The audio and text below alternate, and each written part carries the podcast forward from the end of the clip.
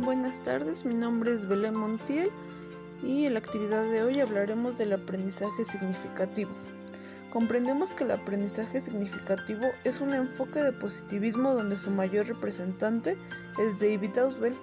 El conocimiento es un proceso sistemático y organizado en el cual el alumno realiza una reestructuración de todas las ideas, conceptos y esquemas de sus conocimientos previos.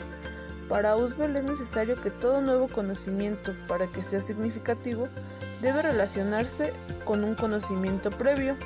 El cómo se aprendan estos nuevos conocimientos dependerá de la etapa de desarrollo donde se encuentra el alumno ya que se pueden adquirir por recepción o por descubrimiento.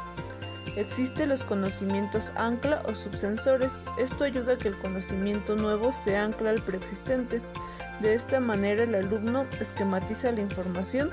Los contenidos que se establecen para aprender deben ser guiados por el profesor y estos deben presentarse de una manera que genere y despierte el interés de los alumnos.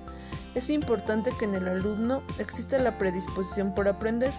El proceso de aprendizaje se puede llevar a cabo de distintas maneras y esto dependerá de lo que se desee enseñar. Entre ellos está el declarativo o saber qué, donde se engloba el conocimiento, los datos, hechos y principios que el alumno conoce.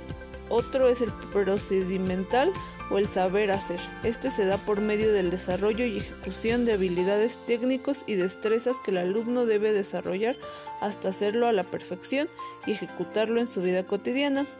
El último es el actitudinal. Valorar en este es importante que dentro del currículo escolar se incluye el aprendizaje de ética, valores, actitudes, desarrollo humano, educación cívica y es importante que el maestro promueva las actitudes positivas en los alumnos.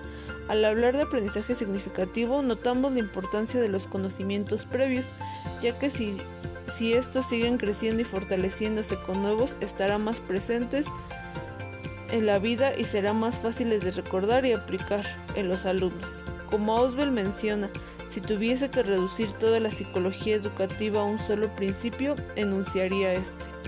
El factor más importante que influye en el aprendizaje es lo que el alumno ya sabe.